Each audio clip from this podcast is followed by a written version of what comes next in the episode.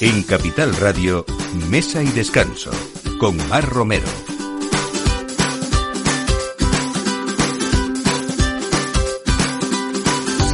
Buenos días, esta es la hora del aperitivo, como siempre cada domingo en Capital Radio y aquí en Mesa y Descanso, también como siempre les acompañamos pues llenos de buenos productos, de, acompañados siempre de buenos profesionales, por supuesto viajando siempre a través del vino y haciéndoles compañía en esta hora muy gastronómica del, del domingo. Hoy vamos a hablar eh, con Ignacio Dellas de un restaurante Bocón Divino que hace pues más de 25 años se convirtió desde luego en uno de los grandes restaurantes, por no decir el mejor restaurante italiano de Madrid y volvemos ahora a hablar un año después de su reestreno en, eh, el año pasado, eh, pues de cocina popular de temporada, sin otros argumentos que esa calidad de los ingredientes que él ha buscado siempre y la autenticidad de cada receta. Vamos a hablar de esa experiencia siempre desde un punto de vista muy libre y muy personal de lo que es esta esencia de la auténtica cocina italiana.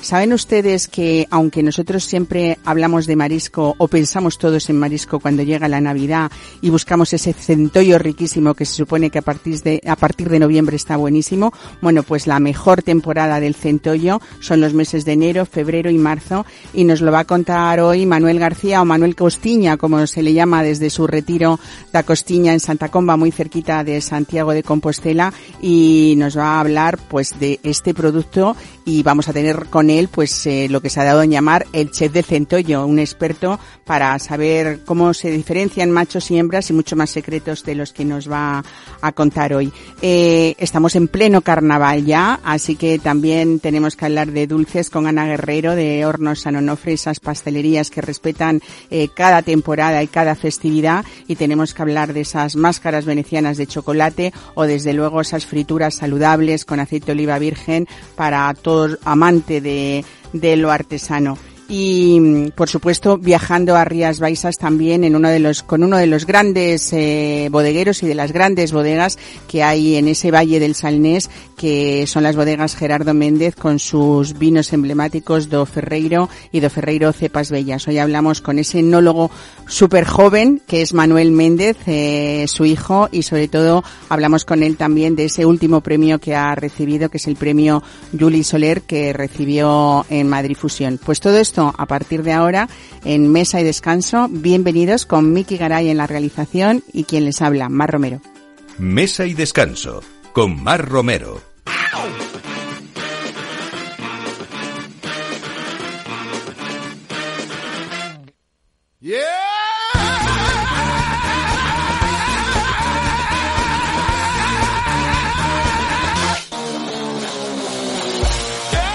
Pues empezamos, eh, Ignacio de ellas, buenos días, bienvenido buenos a Mesa días, y Descanso.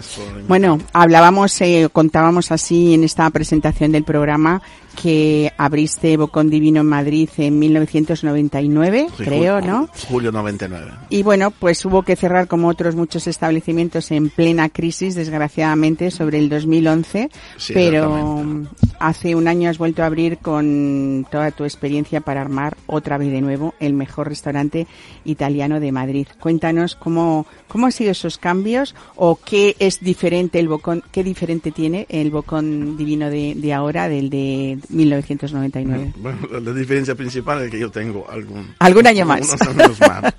bueno, cuando cerré, la- no, no ha sido seguramente mm, indolor. Siempre me quedó mm, así ese gusanillo de, de volver con el Bocón Divino, que ha sido mi primer restaurante. Y cuando he te- tenido la ocasión, ahí estoy. Has vuelto, ¿no? Bueno, de todas maneras, entre, entre ese antiguo Divino y el actual, ha habido otros proyectos que has ido desarrollando, lo que pasa que tú eh, querías algo tan especial como lo que fue el primer Divino, ¿no? Como más gastronómico, eh, más de altura en todos los sentidos, ¿no? Bueno, ha, ha habido mm, muchísimas cosas, ¿no? Decimos que mm, cuando yo cerré el Divino me quedé prácticamente mm, sin nada. Ujú. Me encontré a los 50 años con haber perdido todo. Y tuve que empezar desde cero. Entonces empezamos con mi mujer en la calle Trafalgar, con una pequeña casa de comidas que se llama Da Giuseppina. Y desde entonces hemos, con mucho sacrificio, hemos creado un, hemos abierto algún local más hasta llegar abrir otra vez el Bocón Divino el año pasado. Ese, ese, tenías tú esa espinita, ¿no? Que querías regresar. Eh, sí, eh, sí. Bueno, el Bocón Divino primero estaba en el barrio de Salamanca. Sí, en la calle ahora, Castelló. Ahora enfrente de la estáis. clínica del Rosario. Sí, ahora estáis eh, cerca, bueno, lo que de lo que se llamaba antiguamente la calle de Capitán Aya, que ahora es el- la calle del poeta Joan Maragall. Sí. Eh, cuéntanos eh, un poco, porque has vuelto, todo el mundo habla de con la fuerza que tú has regresado eh, y desde luego esos platos con un menú que parece ser que lo que prima es el mercado, desde luego, y se cambia muy a menudo, cada 15 días puede ser. Bueno, cambiamos platos casi todos los días porque eso es el aspecto lúdico del trabajo. No somos una cadena de montaje, una fábrica, ¿no? Con los chicos de la cocina no, lo pasamos bien. Y nuestra cocina es muy, muy sencilla. Todos los platos que preparamos en el Bocón Divino se pueden preparar en casa. No hay nada de mm, artilugios supermodernos. Trabajamos como un ama de casa. O sea, salvo la pasta seca, todo se hace allí, desde la pasta fresca hasta las Todo. salsas, los encurtidos, absolutamente todo, ¿no? Todo hacemos nosotros. El pan, focaccias, hacemos todo. Compramos materia prima de, de buena calidad y la transformamos lo mínimo. Bueno, es importantísimo esos proveedores que tú tienes de absoluta confianza desde el municipio italiano de Alba o de los Apeninos boloñeses. Todo te viene desde allí, ¿no? Aquí estamos hablando de trufa, Estáis hablando de de trufa. tartufo bianco. Ujú. Sí, sí. Bueno, eh, hay otras esca- es- exquisiteces también, como la vaca fasone piamontesa, ¿no? Que es una raza autóctona. O sea, que realmente lo que es, eh, hay en Bocón Divino siempre es eh, autenticidad, podríamos decir, ¿no? Absolutamente. Nosotros jugamos con, la- con- con los chicos de la cocina, pero siempre dentro de un abanico muy bien definido. La nuestra cocina es clásica, con toques modernos y siempre respetando la materia prima. Bueno, hay eh, personas que van y, y hay platos, no sé si, si te dicen que no cambies, ¿no? A Eh, pesar sí. de la temporada, porque debe haber unos fijos, ¿no? Imposible cambiarlos. Claro, por ejemplo, eh, no sé, es- esas verduras encurtida- encurtidas, ese escabeche que haces con ese conejo marinado a la piamontesa, hay gente que se le queda en la memoria y supongo que te lo pide siempre, ¿no? Sí, nosotros jugamos con una carta eh, más amplia de la que mm, puede leer el, el, em, el cliente. Porque normalmente el cliente llega, no abre la carta y me dice, ponme lo que quieras. Eso es Y lo más entonces bonito, en un juego, ¿no? Tienes que intentar de no repetir lo que ha comido la, la vez anterior. Entonces es un poco un desafío muy interesante. Bueno, siempre, eh, aparte de esa carta, como tú dices, que alguien eh, deposite esa confianza en ti y diga, ponme de comer. Es una que responsabilidad, es puede- una gran responsabilidad. Sí, también un orgullo, eh, Sí, sí, imagino, no, no, ¿no? es, Que- es muy divertido. Bueno, eh, sobre todo, esa carta está basa- basada en recetas muy, muy y tradicionales que incluyen esa auténtica mortadela de Bolonia, esa pasta con alcachofas o, o gambas rojas, o risotos y guisos de carne. Todo Eh, absolutamente, para usar una frase muy... La cocina de la mamá. La cocina de la mamá. Ahí la respetamos a tope. Hablábamos hace muy pocas hacemos semanas. cocina de memoria. Claro, llevábamos eh, uno, muy pocas semanas, o la semana pasada creo, hablábamos con, con Nicoleta Negrini, Sí, eh, una precisamente, claro, de, de ese, de ese Ha hecho- ha conocimiento. hecho un gran, traba- un gran trabajo, ese trabajo, en Madrid. eh, buenísimo, no en Madrid. Claro, entonces de ese conocimiento que el español tiene eh, a base de años y a base de personas como vosotros que os habéis dedicado a, a difundir esa cultura de la cocina italiana, también sobre todo esos eh, productos con denominación de origen, con indicaciones geográficas protegidas que tenemos o que tenéis igual que, que tenemos en España. Eh, ¿Cómo es ese conocimiento? ¿Cómo lo has visto tú a través de todos estos años con esa labor tuya eh, de, de- del grumez español, del que quiere Bueno, esa no- auténtica no cocina solo italiana? La, labor mía o de, o de otros colegas. Es que mm, nuestros clientes o, viajan cada vez más, cada vez más van a Italia. Entonces quieren descubrir en Madrid los sabores que han probado en Toscana, en un pueblo del Véneto. Cioè, el nivel de conocimiento de la gastronomía italiana ah, por parte del público madrileño es cada vez más alto. También se viaja mucho más ahora que hace viaja mucho 25 más. años, ¿no? Claro. Mucho. Además, Italia es un destino muy querido. Desde luego. Bueno, eh, este nuevo Bocón Divino eh, tiene pues eh, una espléndida bodega eh, con, con más de 800 referencias de vino. ¿Son todos italianos? Hay de italianos y champán. Ajá. O sea, concentrado en eso, ¿no? Sì. Bueno, Ma non per um, questione, sono una questione commerciale, di offerta. Sì. Io in casa tomo sempre vino spagnolo in mia casa, ajá. però nel boccone di vino sirvo vino Sí, italiano. bueno, un poco haciendo, eh, yo creo que maridaje, por decirlo de alguna manera, con esa autenticidad del producto que estamos eh, hablando o de esos proveedores eh, de los que tú te surtes, pues la lógica sería hacer este maridaje sì, perché con chi vinos viene de, italianos. de ¿no? pone su confianza también, non solo por la cocina, ma también por la parte tecnológica. Hay mucha curiosidad. Bueno, eh, hay capacidad para, para 28 comensales, Sí. pero lo bueno que tiene Bocón Divino es que hay dos salas eh, y además una dos terrazas también, que se Sí, añaden casi ahora, otros sí. 30, ¿no? Entonces, l'aforo del boccone di vino legal son 60 personas, pero nosotros hemos decidido de solo 28. Ajá. Y la terraza son 120 personas, pero pondremos solo 50. O sea que Nos lo que quieres es que estén cómodos. poco, ¿no? Exactamente. Muy bien. Bueno, eh, hay- a la hora de, de- de escoger pasta, eh, ¿qué dirías? Aquí en Bocón Divino nunca ha habido plancha. Esto es todo, como tú decías, cocina de la mama, que es a fuego sí, lento. sí, sí. Todo. Guisos. Pero, mm, ¿qué, nos- qué, qué dirías tú que te representa o que no te puedes perder? Me da igual en pasta que en carne. Que, si yo fuera por primera vez a Bocón Divino eh, y yo te dijera, por supuesto, Ignacio, me pongo en tus manos, ¿tú qué dirías? Bueno, te, pon- te propondría un pequeño menudo de mm, cuatro platos para que conozcas la casa. Muy bien. ¿Serían? Serían, por ejemplo, empezar con un tartar de fasona piemontesa, que lo puedo eh, proponer también en versión ensalada rusa, porque la ensalada rusa es un plato típico de Piemonte también, Ajá. co- con un poco de trufa negra, si quieres, en este momento. ¿Sería parecida o igual a la nuestra o no? No, pero es, una, es una variante. diferencias, ba- una variante. Nosotros hacemos una base de, con un puré de patata, pero sin mantequilla, con aceite virgen extra. Ujú. Y después la mayonesa. Y si quieres un poco de trufa negra. Después yo pasaría a uno sec. Una hoja de col rellena de carne de cerdo. Con un poco de jugo de carne. Después te pondría un poco de pasta. Te pides un poco de caza. Unos gnocchi de patata con un ragú de ciervo. Ah, Y acabaría con una- un guiso de carne, con un peposo alla fiorentina, con vino tinto e, e pimienta negra. Es una versión de la bourguignon en forma toscana. Qué bueno, ¿no? Ya se me está haciendo la, la Y boca para agua. acabar, una torta de rosa. Una torta de mantovana. rosa. ¿Cómo es esto? Es un hojaldre con, que servimos con... es un, no, un hojaldre, un bizcocho, hojaldrado, que servimos con, una, mm, con un zamballón. Es un, un postre típico de Mantua. Ajá. Y como el chico, el jefe de cocina es de Mantua, y la doña Luigi, su mamá, es una gran cocinera como todas las madres, lo Qué proponemos y tiene mucho éxito.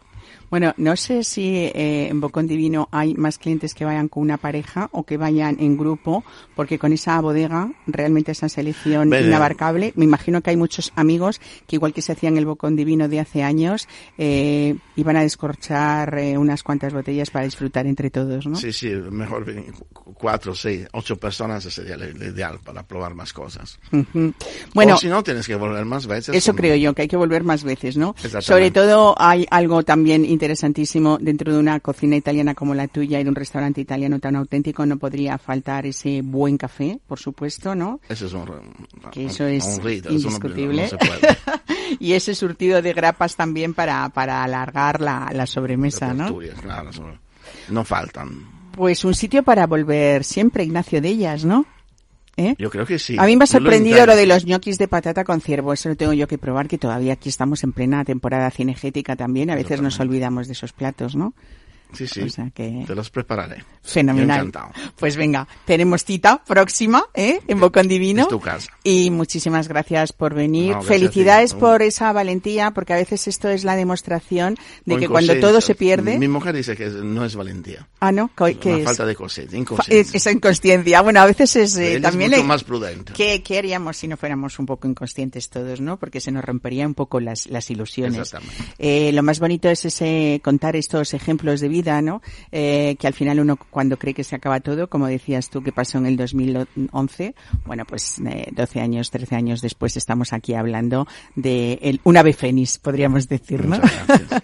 gracias, Ignacio. Un placer. Hasta luego. Mesa y descanso. Capital Radio.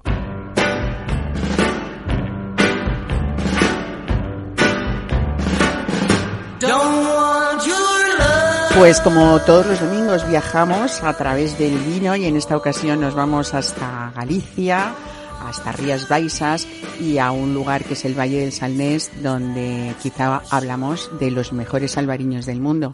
Y vamos a hablar también de una bodega, quizá también una de las mejores del mundo. Manuel Méndez, buenos días, bienvenido. Buenos días. Bueno, hablamos de Do Ferreiro, de las bodegas Gerardo Méndez, que es tu padre, y es verdad que Do Ferreiro ha sido una marca que desde que se inició en la denominación de origen allá por los 70, ¿no? Más o menos. La 80, de, la de 80. nació como tal en el 86, hasta el 88 no se conformó eh, desde, desde, desde Europa. Pero sí que hubiera antes un, un inicio de, de DO, que de hecho no iba a ser Rías Baixas el nombre de la DO, iba a ser DO Albariño. Evidentemente quedó desestimada esa... Albariño es la variedad, y por lo tanto, claro. pero es verdad que desde los, el año 73 al menos, Do Ferreiro ya tenía marca prácticamente. Sí. porque era la marca de los vecinos de alrededor o de la gente cercana que ya entonces tenía muy buena fama vuestros vinos precisamente por ser vinos de calidad, ¿no? Sí, Bueno, eh, vamos a hablar, por supuesto, de Do Ferreiro, pero también de cepas bellas, que podemos decir que es el top de la bodega, que os ha dado muchísimas alegrías a los que lo consumimos también, porque además hace muchos, muchos fieles, hace cepas bellas.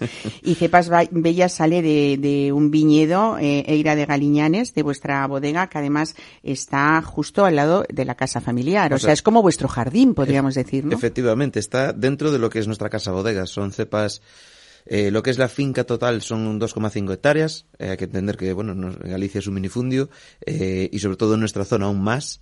Eh, 2,5 hectáreas es una superficie muy grande para, para la Hablando de. Galicia, muy grande, sí. Sí, sí.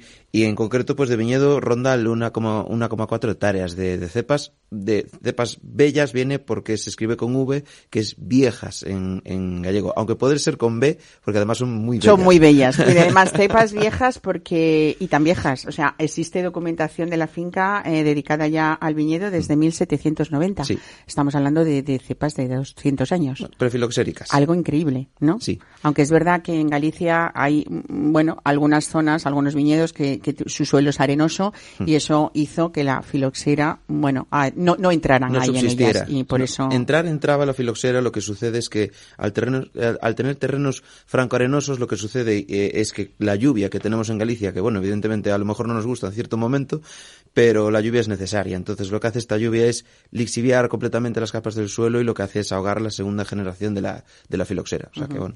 Bueno, cuando hablamos de bodegas Gerardo Méndez, ahora ya no sabemos si decir cepas bellas, do Ferreiro, porque Manuel Méndez eh, tienes eh, 33 años, mira la edad de Cristo, pero ya tu primera vendimia oficial, aunque tú correteabas ya por Sí. los viñedos, yo creo que desde que empezaste a andar, Sí.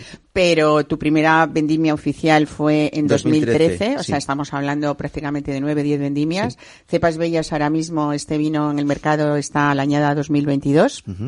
Y, y cuéntanos qué tiene de especial, porque realmente es de una complejidad aromática y una untuosidad que hablamos realmente de esos vinos blancos en Rías Baixas, que son vinos de guarda, vinos para envejecer. Algo que también me imagino que a través de estos 10 años has ido viendo cómo el consumidor, afortunadamente hemos ido cambiando la mentalidad, porque ese albariño que queríamos fresco, fácil de beber, que también hay momentos para él, eh, bueno, pues nos hemos dado cuenta que esta uva, eh, con esa manera de elaborar, en, concreto que vosotros ahora mismo, estamos hablando de vosotros tenéis, eh, nos ha dado unas satisfacciones y sorpresas además de saber que hay añadas que nunca, incluso a lo mejor tu padre pensó que iban a, no sé, que iban a durar o que iban a llegar a estar tan estupendamente bien después de bastantes años, ¿no? Sí, a ver, eh, punto uno. eh, Trabajar con viñedo viejo es una suerte. Eh, eso ante todo. Eh, sí es cierto que yo lo que me doy cuenta, ¿no? Eh, es que el, el viñedo viejo per se tampoco quiere decir mucho más que una cepa vieja. Lo interesante de los viñedos viejos es, primero, tener un, un buen terruño. O sea, tener unas cepas viejas en un mal terruño, al final solo tienes individuos viejos. Entonces, ¿qué nos aporta, por un lado, un buen terruño con una cepa vieja? Pues, eh, contra todo pronóstico, pro- pronóstico, lo que, lo que hacen las cepas viejas, sobre todo, es, eh, es generar vinos mucho más finos, más delicados, donde la, acidez está presente pero no molesta, y esto es algo que lo vemos en el Cepas Bellas. además, es, son, son vinos donde hay más concentración desde el punto de vista de la, de la, de la mineralidad y la, de, la, de la salinidad, pero sí es verdad que no son vinos con un gran potencial de alcohol, eh, son pHs un poquito más bajos, entonces son vinos, claro, que pueden ser interesantes para abrir jóvenes, por supuesto, que es la finalidad del vino, pero sobre todo la evolución que van a tener en el tiempo estos vinos es espectacular, es única. O sea, pero no, no solo por la edad de las cepas, sino porque la finca está enclavada en un sitio muy concreto y tuvimos la suerte de que estas cepas no se murieran directamente. Desde luego. Bueno, las distintas añadas de Do Ferreiro cepas bellas no han dejado de acaparar reconocimientos entre los que optan por este tipo de blancos, ¿no? Eh, en los últimos años, ¿no? Eh, yo creo que en la guía de vinos ABC, en la guía de vinos Grumez, eh, en, en, Proenza, ¿no? siempre están dándoles esas puntuaciones máximas, siempre. Ya en 2019 tengo yo aquí una artículo de Eric Asimov, que el, crítico de New York Times, que desvelaba cuál era su vino favorito en esa eh, evolución del vino albariño y por supuesto era Do Ferreiro Cepas Bellas en aquel momento el 2015, ¿no? Sí. Y, y, bueno, así sigue sucediendo porque vamos a hablar de las últimas críticas internacionales de este año el Cepas Bellas, que es que os habéis dedicado a coleccionar reconocimientos que yo estaría como, como que no cabría de gozo. No sé cómo estáis vosotros, sé que partís de la modestia siempre, pues, pero... Pues, estamos, eh, estamos, seguimos pensando que el trabajo y, y la, eh, ¿cómo se dice? La, la continuidad, ¿no? De todo esto, pues tampoco hay que eh, que creernos nada más de lo, de lo que de lo, de lo que hacemos, ¿no? Que es el trabajo del día a día, ¿no? Y la constancia, sobre todo. Es lo más importante, yo creo. Bueno, cuéntame, por ejemplo, eso que ha dicho Atkins, que es el crítico británico. Eh, bueno, Asimov otra vez más. Eh, veía una foto yo preciosa antes de Navidades, no sé si por octubre o noviembre, en, The New York Times. Está bien, bien, ¿no? Sí. Bueno, maravilla. Maravilla, maravilla. Sí, continua. Además, eh, catamos, bueno, eh, cuando es una situación así me gusta hacer verticales, eh, donde, bueno, pues eh, eh, me gusta exponer tanto, bueno, todos nuestros vinos, pero sobre todo ir cogiendo añadas y diferentes referencias, ¿no? Para ver cómo se expresan los suelos en cada, en cada uno de, de los vinos. Cabe decir, ¿no? Que Do Ferrero es la mezcla de 165 parcelas en 14 hectáreas de terreno, vuelvo a decir el minifundio para que no se nos olvide, ¿no? Ese concepto, donde hay fincas que la más grande que trabajamos es 1,6 hectáreas, pero es que la más pequeña son 38 metros cuadrados. 38 metros cuadrados. ¿Cuántas cepas hay ahí? Seguro pues que te lo siete cepas. No, no, me lo sé todo. y además es que hay que, pasearse, entre comillas, por todas esas fincas para controlarlas continuamente y saber que están siempre pues en ese estado de salud que al final eh, lo que sale es este maravilloso vino que podemos decir realmente que es uno de los abanderados de verdad de lo que puede ser realmente eh, el albariño. ¿no? Bueno, con esta colección de reconocimientos vamos a hablar de lo último porque la semana pasada fue este Congreso Internacional que es Madrid Fusión, cita obligada de todo el mundo amante no solamente de la gastronomía sino también de los vinos. Eh, y uno de los eh, ganadores de los premios Julie Soler al talento y futuro del vino eh, que se entregaron en esta edición de 2024 ha sido Manuel Méndez. Mm, bueno, lo del talento y futuro del vino se ha ido diciendo que eres el futuro del vino desde que tenías estos 23 años, lo habrás oído muchas veces, ¿no? Eh, realmente me gusta mucho el nombre que han puesto a los premios. Julie Soler, eh, lo sabe muchísima gente, pero para quien no lo sepa, fue el gran sumiller del Bulli con Ferran Adrià, eh, un hombre lleno de talento y desde luego un gran defensor del mundo del vino, ¿no? Y de los grandes vinos. Mm, ¿Tú qué dirías para una bodega como la vuestra, que está reconocida de esta manera tan internacional y que además si uno va a Nueva York, en uno de los mejores o el mejor eh, restaurante de Nueva York, ahí está Do Ferreiro Cepas Bellas, por decir mm. algo. Eh, creo que hay una unanimidad en el consumidor americano de estos grandes blancos, entre ellos el vuestro, por supuesto. Eh, la figura del sumiller es muy importante, supongo, ¿no? Para, para un bodeguero o para un viticultor. Totalmente. Es, es la persona o la figura que une no solo el vino, sino que une la gastronomía, en, lo que todo ello eh, abarca, eh, y es la persona que conecta todo ese gran mundo a una mesa, a una, a una persona, a varias, a las que estén en la mesa, y es el responsable de que esa unión sea lo más perfecta posible. O sea, eso es, para mí es un trabajo de, de, de gigantes, lo que lo que hacen los, los y las sumilleres, ¿no? Que, que yo creo, puedo casi a, a día de hoy decir que si no fueran eh, bodeguero, sería sumiller. Bueno, que además te encanta compartir Además. con ellos, conoces a muchísimos de Sí. ellos, ¿no? No solamente de Sí. España, sino del mundo entero, ¿no? Sí. Bueno, este premio, vamos a decirlo, lo organiza Spanish One Academy, que reconoce ese potencial de todos estos jóvenes, no solamente productores, sino también sumilleres, como tú dices, elaboradores que han destacado por esa profesionalidad y ese buen hacer, pero además hay un jurado que también importa, ¿no? Porque hablar, por ejemplo, de Almudena Alberca, nuestra primera mujer Master of Wine, Pedro Ballesteros, nuestro primer Master of Wine en el mundo, ¿no? Ferran Centelles, eh, Benjamín Lana, María Naranjo, Patricia Mateo, en fin, eh, quiero decir que son todos expertísimos en el mundo del vino. Eh, bueno, pues eso, pues, pues una total eh, satisfacción. En este mundo inquieto, Manuel Méndez, tú eh, ya mm, hacías cosas diferentes, eh, por supuesto con ese apoyo de tu padre que creo que ha sido un valor esencial, primero porque imagino que ha sido tu primer maestro, pero también que él ha sabido muy bien delegar, ¿no? Como eh, ha sido ahí ese tándem perfecto de padre e hijo que, aunque parezca mentira, existen estas cosas Existen. perfectas. Por suerte, no solo en bodegas, también existen restaurantes, ¿no? Este tipo de, de transiciones. Que, que yo creo que, oye, pues cuanto más sana sea, mejor, ¿no? Para, para ambas partes, al final, ¿no? No tiene ningún sentido una guerra de generaciones, porque eso no llega a ningún De egos, ¿no? Esto de los sí. gallitos, ¿no? Madre- sí, sí, sí. Eh, yo estoy contento, no voy a decir una cosa por otra, ¿no?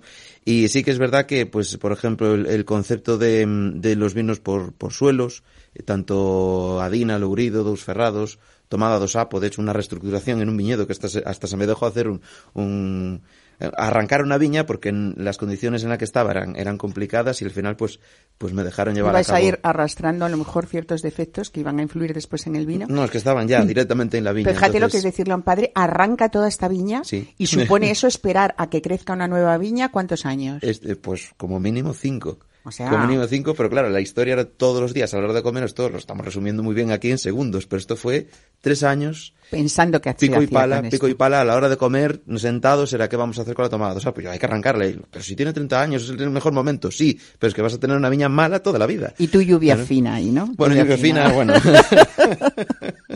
Bueno, pues así ha salido esta Sí. finca maravillosa Sí. ahora. Desde luego otro de los grandes vinos de Do Ferreiro es Adina, que ahí hay mucha parte tuya. Y además es un vino muy curioso que me gustaría que nos lo explicaras brevemente, pero eh, también quien busca otras eh, características en este vino albariño y sobre todo esta, esta albariña que eh, mm, tiene como muchas patas, quiero decir, eh, vosotros como enólogos buscáis lo que queréis y al final lo acaba dándosos, ¿no? Eh, Como, como enólogo, yo creo que soy el peor enólogo del mundo porque siempre respeto la viticultura. Eres más viticultor que enólogo. Siempre. Pero eso es mucho más bonito, ¿no? Bonito, Tu por lo padre siempre para- decía que el vino nace en la viña, ¿no? Y, y el 80% de la calidad de un, vi- de un vino parte siempre de la viticultura. Entonces, eh, para mí lo más interesante es entender qué sucede con los, con los suelos, que por un lado decías, ¿no? Que el albariño que, que tiene como muchas patas, yo considero que el albariño, ya creo que ya rompemos esa, esa, esa lanza, ¿no? De- directamente decir, el albariño es una, es una variedad que expresa claramente el suelo, no es una variedad de sota, caballo y rey. Eh, y esto lo demostramos con Lourido, con Adina, me hablabas de Adina concretamente. Adina yo creo que es el punto de inflexión en, nuestra, en nuestro proyecto, donde o sea, hacemos claro y, tangible que, que, que, el, el, suelo es lo más importante en todo esto. Adina es una, una zona de cinco parcelas que van desde Oporto hasta, hasta el sur de Inglaterra, esta beta de, de a escasos tres kilómetros de ancho eh, y entonces aquí eh, en este suelo que es completamente diferente es neis oxidado que es arcilla sometida a alta presión. Entonces aquí el perfil de los vinos cambia por completo. Nos olvidamos de ese concepto de albariños rectos con muchísima acidez presente, claro, en nuestra, zona, tanto por clima como por suelo granítico, aquí de repente hacemos un viraje completo. Aquí los vinos en Adina son mucho más anchos, más opulentos, con mucho más hombro y hay mucha más frescura que acidez. Esto viene por un lado por el suelo, por otro por exposición. Tenemos prácticamente una hora más de sol al día. Generamos que el ácido málico baje y se combustione, por un lado, y que baje las raíces y suba mucho más ácido cítrico. Entonces, de ahí que la sensación de Adina sea, por un lado, mucho más opulenta, hay más capacidad de, de, de gestionar reconcentración, eh, también es una finca que es muy parecida eh, a, cepas bellas por la orientación y porque se genera un 5 o un 10% de, de botritis noble. Entonces, de ahí que tenga mucha más concentración. Más volumen. Más volumen, pero sin ser excesivo. O sea, está es todo, todo en su sitio. Y lo que más me interesa de esta zona es esta capacidad de gestionar cítrico, ¿no? Que tiene. Y, de ahí que nos olvidemos de la, de la capacidad, o sea, de la sensación de acidez y la confrontamos con la frescura. Esa es la idea. Manuel Méndez, como lo cuentas, estoy convencida que eh, si hay alguien en el mundo que no haya probado el Bariños, están corriendo a salir, al mercado a buscar, ¿no? Lo Ferreiro.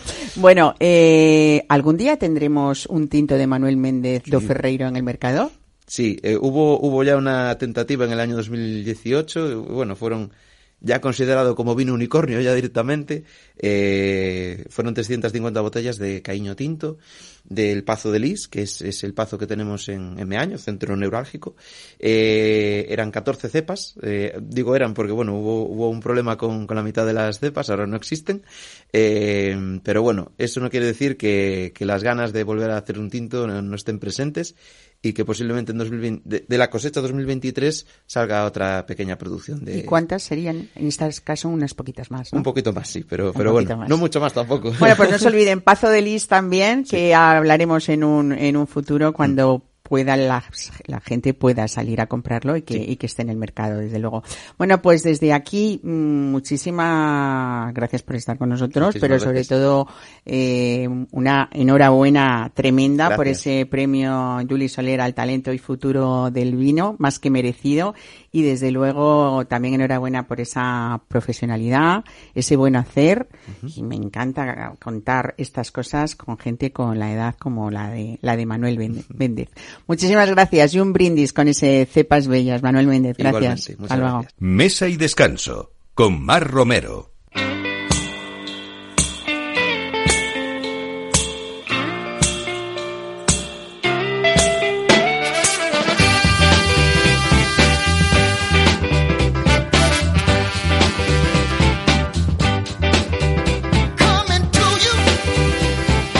La infancia de Manuel Costiña, Manuel García, aunque se le conoce más bien por Manuel Costilla, transcurrió en la casa de comidas que heredaron sus padres de los abuelos eh, paternos en Santa Comba. Es una parroquia de 10.000 habitantes que está a 20 minutos de Santiago de Compostela.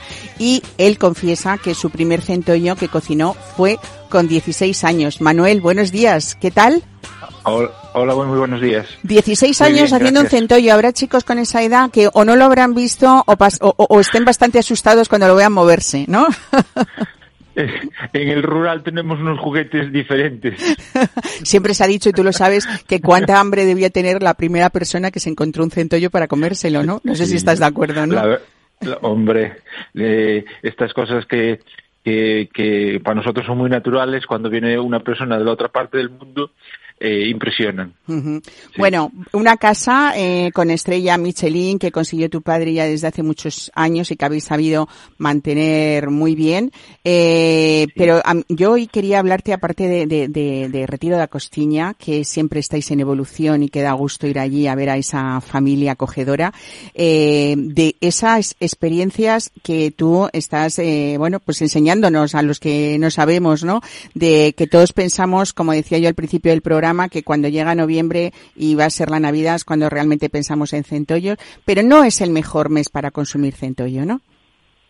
No, vamos a ver, en el ciclo biológico del centollo las vedas las suelen abrir a finales de noviembre y como tú me decías, en el mes de diciembre y sobre todo en la época de Navidades es cuando más consumo de marisco hay.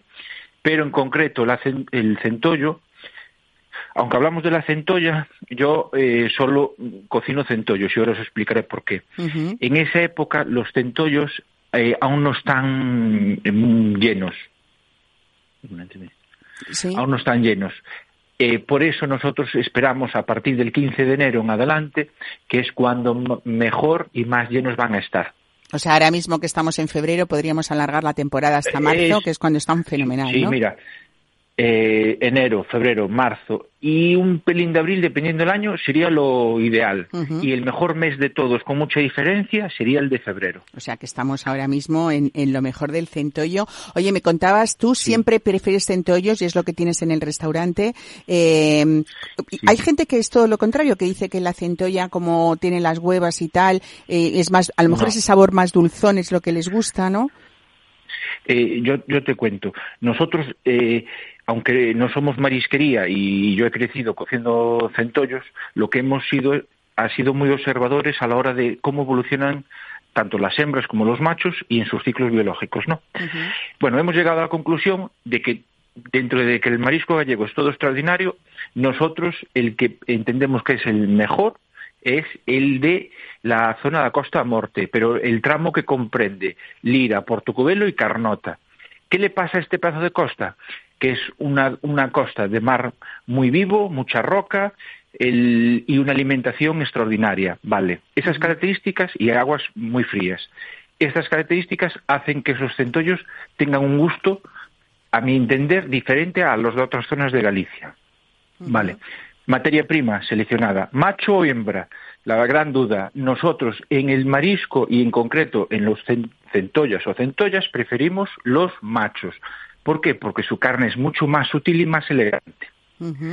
Vale, ¿dónde marcamos la diferencia a la hora de cocinar un centollo? En nuestro caso particular es que, como sabemos muy bien la anatomía del centollo, lo que provocamos es Imagínate que coges un centollo en el mes de noviembre, finales de noviembre, y el caparazón es muy finito.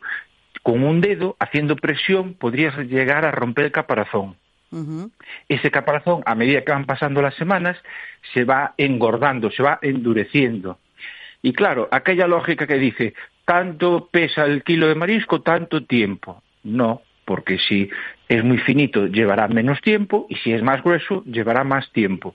Con lo cual nosotros, dependiendo de la semana en la que estemos, el mismo kilo de cocción sufrirá aumentos de tiempo de cocción. Y al principio iremos en menos tiempo. Claro. Bueno, ¿Esto qué te provoca? Dime, dime. Que cuando tú lo cueces en, su punto justo y coges una patita, una articulación y haces el giro, te sale la carne completa. No hay que romperlas. Al romperlas, cuando las vas a presentar en una mesa, lo que provocas es que ese trabajo, como lo tienes que hacer previo, no lo puedes hacer justo en el momento, porque si no los clientes tardarían mucho, es que todos los jugos que tenga la centolla se pierden. Y como, como diferenciamos que una centolla tiene tres sabores y cinco jugosidades distintas, es la manera de que lo podamos vivir perfecta. Bueno, jugosidades distintas dependiendo de la parte del centollo que nos estemos comiendo. Vamos a empezar un poco porque tú siempre recomiendas, Manuel, eh, comprarlo vivo, por supuesto, y que sea más de, de más de tres kilos, ¿no? Para que sea jugoso, imagino. El tamaño, el tamaño es importante. Es importante, nosotros, eh, eh, nuestra horquilla es entre 3 y 5 kilos. Vale. El marisco siempre vivo, nunca muerto.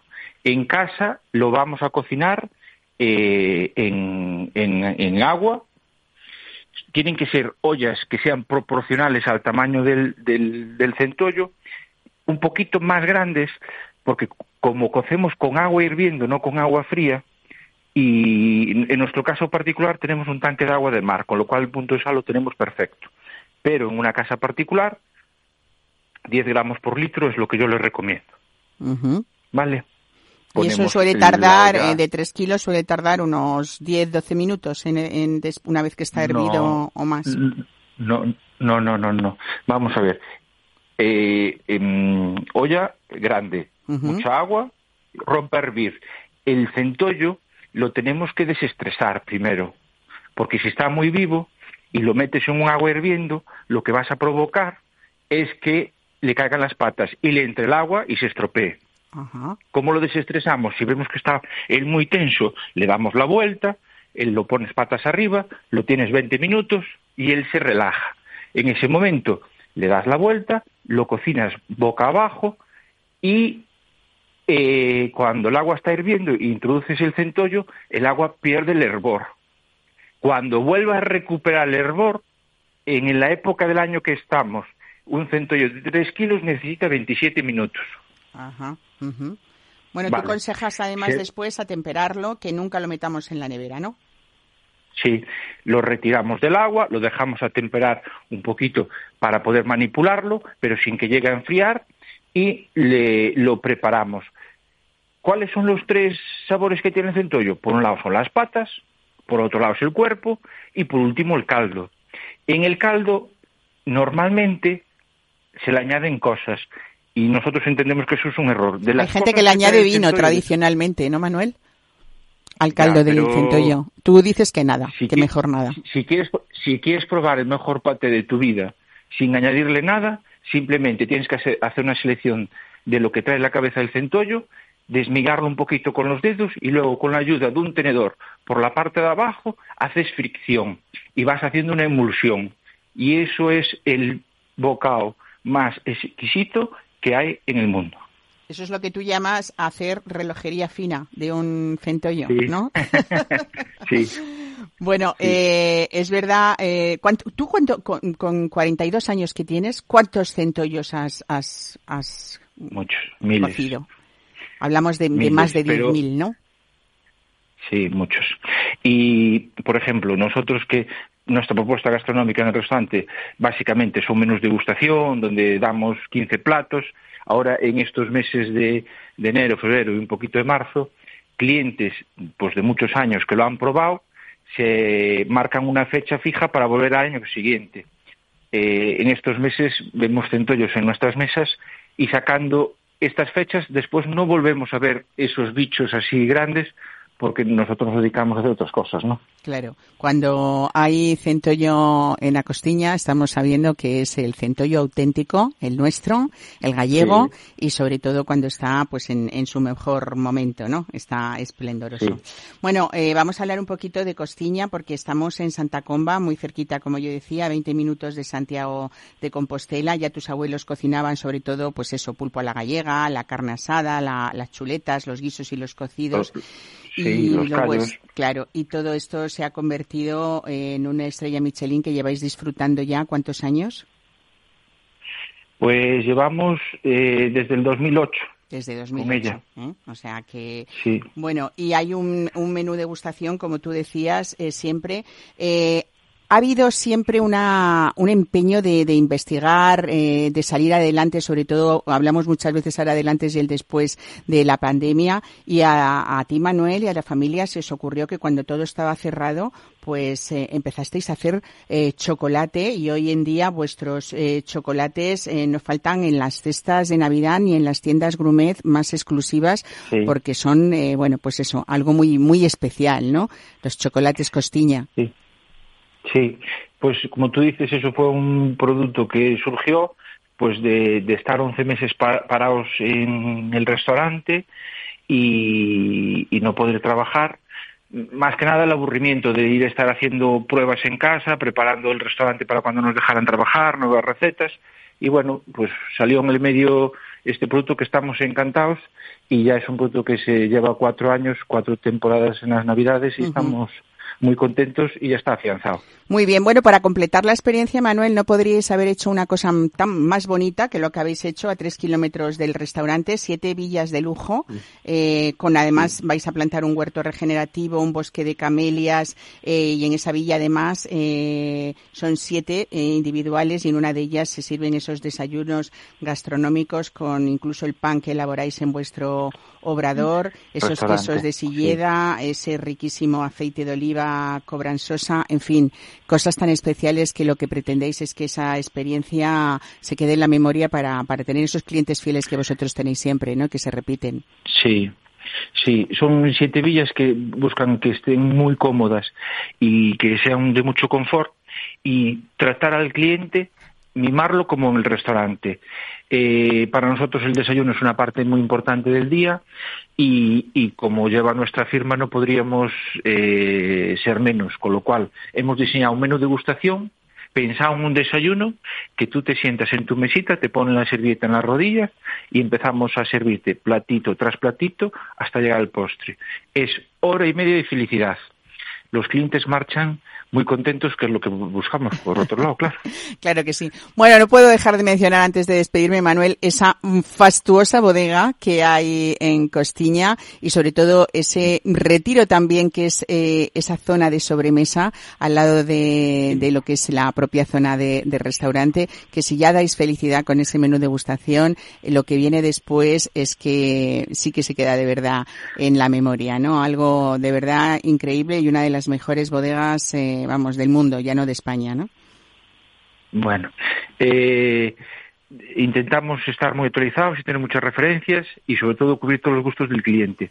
Pero lo que más nos preocupa es que los clientes se encuentran muy a gusto y ese saloncito de sobremesa que tú decías, lo que pretendemos desde hace muchos años, porque existe desde hace 25 años, es eh, recuperar aquellas sobremesas que se hacían en familia o entre amigos, donde después de comer pues empezaba la charla y te ponías al día de muchas cosas.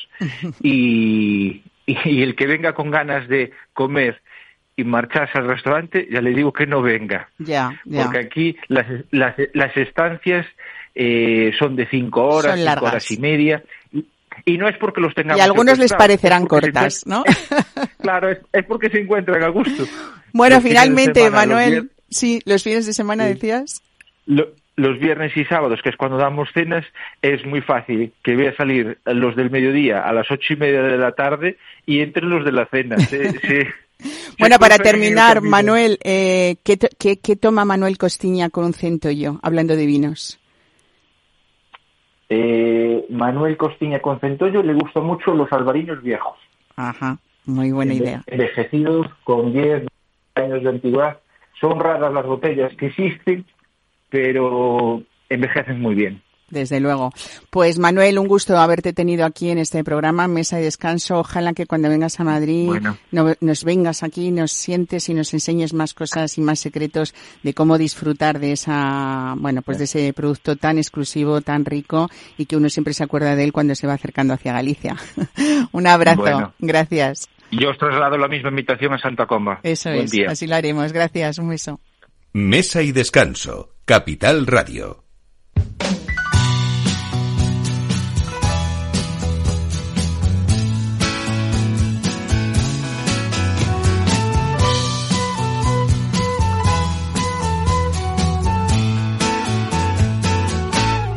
Got on board a westbound 747 bueno, estamos ya adentrados en pleno carnaval, ya hemos visto las calles llenas de niños disfrazados y divirtiéndose y aquí está ese consiguiente periodo de cuaresma, Semana Santa y el obrador de Hornos San Onofre pues se pone manos a la obra para elaborar algunos de los dulces más conocidos que son siempre recordar esas tradiciones a veces y por qué no también algunas novedades de vez en cuando. Ana Guerrero, buenos días.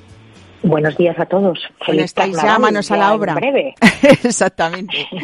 Bueno, cuéntanos, eh, porque aquí hay que hablar, eh, empezamos a hablar ya de, frituras eh, que se convierten en ese alimento saludable gracias a ese uso que hacéis vosotros del aceite de oliva virgen extra. y luego ya más tarde hablaremos de torrijas. Pero ahora, ahora que en pleno carnaval, ¿qué es lo que, lo que podemos encontrar tanto en la Santiaguesa como en Hornos San Onofre?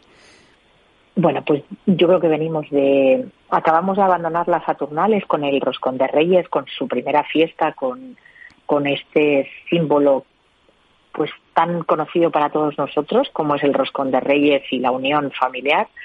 Y ahora llega el momento de relajar mente, cuerpo y alma para, para podernos dar luego a, a lo que venga después, que será puro renacimiento. Entonces, en ese bypass aparece el carnaval, con Baco, con, bueno, acabamos de escuchar, ¿no? Esas las grandes delicias que nos deja Baco a través del vino, que es eh, es muy conocido, pero, pero, pero muchas veces nos olvidamos que, que Baco tiene ese otro símbolo que es el, son los productos primarios. Al final es el AOVE, ¿no? Es el aceite también lo que, lo que hace que Baco eh, pueda respirar bien y, sobre todo que vaya con esa ligereza. Por eso es la época de la fritura, por eso los dulces de sartén, por eso las flores de carnaval, las orejas de carnaval. Vamos a prepararnos, vamos a preparar al cuerpo para que esté disponible la fiesta y el descanso y el reposo y el placer, que es lo que verdaderamente eh, ocurría en estas fiestas romanas llamadas bacanales y que simplemente era dejar que el cuerpo eh, tuviera una época del año en la cual no tuviera, pudiera relajarse y pudiera alimentarse de una forma muy sosegada, muy tranquila y sin necesidad de grandes eh, eh, eh productos ¿no? y, y grandes grandes compromisos con, con las digestiones. ¿no? Ana, ese compromiso vuestro del horno de San Onofre siempre ha sido la utilización de, de, materias primas muy naturales, mediterráneas en vuestras elaboraciones y también ese consumo responsable del, del azúcar que habéis ido dejando patente eh, año tras año en vuestra, en vuestra vida, ¿no? Eh, todo lo artesanal y todo lo, lo, lo emocional también a la vez, ¿no? Mira, pero es que además el tema del azúcar es un, es un tema muy complicado siempre, ¿no? Obviamente yo soy pastelera y, y, creo que el gran problema del azúcar no está en la pastelería, no está en el consumo de pastelería responsable. Creo que el problema del azúcar es una sociedad altamente estresada con, un, con una demanda de azúcar increíble, sobre todo en las grandes ciudades. Eh, comemos a través de, de productos ya elaborados que tienen que venir con muchos conservantes, entre ellos el azúcar. Mm. Y el consumo del azúcar, la imprudencia del azúcar creo que está en, en, en las dosis de cada día, no tanto en, ese, en esa aparición en la pastelería. ¿no? Creo que, que la pastelería artesana es un referente de ese momento de placer. Y que, fíjate, todas estas flores de, de sartén, toda esta pastelería de, de, de esta época, no tiene esa composición de azúcar tan tan angustiosa como, el, como es que a veces eh, nos, nos, confundimos o, o, la información a veces nos confunde no pero es verdad que no somos conscientes de que en esos eh, paquetes de embutidos en esos eh, platos precocinados hay cantidades de azúcar que, que no que no pensamos que, que sea así. Solamente asimilamos el azúcar el azúcar como tú dices a ese punto de disfrute que a veces es muy poca cantidad y sobre todo cuando hay materias primas muy nobles sí. eh, bueno pues nada que ver con y luego, y luego Mar, esto que estaba contando, uh, uh, que hemos estado escuchando con gran, con gran satisfacción, ¿no? O sea, eh, no, no, somos conscientes de eh, lo que supone la aceleración de, de las dietas, de las comidas y del ir a matacaballo consumiendo energía de forma rápida. Hasta ahora nos habían culpado a los, a los pasteleros y al, y a, a, a, todo el mundo dulce de esa energía rápida. Actualmente estamos comiendo de una forma, fíjate, tenemos la dieta mediterránea como icono, como salvaguarda, como, como gran, eh, eh, es, es una de las preciosidades del mundo, ¿no? y sin embargo en España nos hemos olvidado absolutamente de ella, sobre todo en las grandes ciudades. Eh, el sosiego de, de los de, de las eh, de las comidas y el sosiego a la hora de, de cocinarlas, ¿no? Entonces, esto es lo que tenemos que volver a rescatar, pero es verdad que mientras tanto hay que aproximarse a esa pastelería eh, no, indust no industrializada, no quiero decir que la industria sea agresiva, hay una industria maravillosa que potencia muchísimo lo, la buena, el buen hacer también, ¿no? Hay algo de magia en las manos, en la mente del artesano.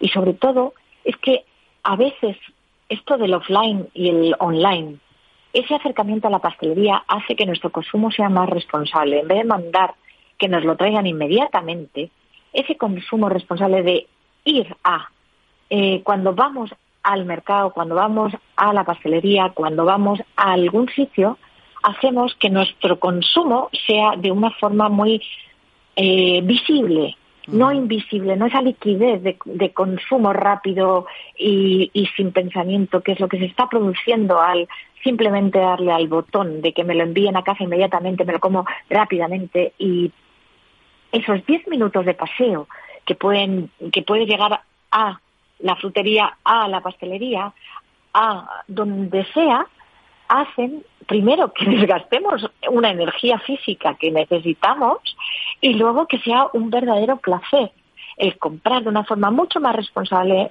mucho más austera, si me apuras, uh -huh. y con, con, con un condicionante más social, más humano. Bueno, implica mucho lo que estás tú diciendo en ese paseo. Implica, desde luego, salud para desgastar en esos pasos que damos. Implica también esa defensa eh, de esas eh, tiendas pequeñas y de nuestro barrio que siga habiendo vida en esos barrios y en esas tiendas tradicionales también, ¿no? Y sobre todo, como hacíamos o hacían antiguamente los pequeños o los niños, que era pues ese caramelito, ese dulce, ansiarlo de una manera que luego había que disfrutarlo de una manera pasito a paso, muy lento, ¿no? Muy lenta para que durara, para que no se acabara, despacito. Entonces, eh, entonces que, que no tengan tanto miedo a primero hay un terror a la fritura a, la fritura hay terror igual que hemos tenido estos momentos estos momentos de terror con el azúcar con las harinas con, con todo esto mm. hay un verdadero terror yo cuando estoy en la tienda y entran entran muchos clientes y la fritura la fritura da terror y, y es porque hemos perdido lo que significaba la fritura en el Mediterráneo. Eh, esa fritura saludable a baja temperatura con un aceite de oliva virgen extra que encapsula, que no mete grasa, que es una grasa saludable, que es una gloria bendita. Entonces hay absoluto, eh, yo diría que nos hemos eh, hemos metido como toda la información en una bolsa y, y se arremolina nuestro pensamiento generando una ansiedad mayor ante cosas tan, tan, tan naturales y tan eh, yo diría que tan saludables, ¿no? Y entonces, estas flores de carnaval, estas flores de sartén, que fíjate en Extremadura, en Andalucía, todo el mundo, ¿no? Saboreaba de una forma, eh, eh, pues, pues con mucha tranquilidad, ¿no? Y cuando te aproximas al mundo rural, notas que no tienen ese miedo. Es la, gran ciudad la que se atemoriza ante la fritura, ¿no? Mm. Pero porque confunden esa fritura absolutamente diabólica con una fritura mediterránea de respeto, con ese huevo campero, con esas fíjate, si es que lo que le vamos a meter al cuerpo es una energía tan tan ligera, vamos a utilizar un poquito de harina, vamos a utilizar un huevo campero, vamos a utilizar leche y aceite de oliva, eh, eh, sí, luego le, lo pasaremos por un azúcar y canela para darle algo de emoción a ese producto que básicamente es eh, es nada, eh, es nada, es la ligereza, ¿no? Bueno, Ana, esa apuesta que habéis hecho por este tipo de elaboraciones clásicas siempre y también siempre aportando ese pequeño matiz diferencial, ¿no? Que es lo que os ha convertido en un reclamo siempre con el paso de los años. Por eso, en estas fechas tan señaladas, eh, siempre intento hablar contigo, porque también la información es importante, como tú dices, y, y esas frituras saludables hay que defenderlas también, ¿no? Y siempre decimos lo mismo eh, desde San Onofre, desde la Santiago y desde este programa poco, pero bueno, ¿no? Entonces lo más importante es la, la calidad y no tanto la, la, cantidad. Ana Guerrero, una vez más, gracias por contárnoslo de la manera que sabes hacerlo, ¿eh? Y ya saben ustedes a disfrutar en esas dos casas, en la calle San Onofre y en la madrileña calle Mayor también con la santiaguesa. Muchísimas gracias y yo me voy ahora a comprarme unas flores de sartén corriendo para disfrutar del carnaval. Un abrazo. Un beso a todos. Pues aquí lo dejamos, espero que hayan disfrutado, seguro que algunos ya están comprando esas eh, flores de sartén, esas orejas, esas cosas tan ricas para disfrutar en familia, así que rematando este programa, pasen bien, muy bien esta tarde que les queda de domingo y nosotros volveremos la semana que viene, disfruten.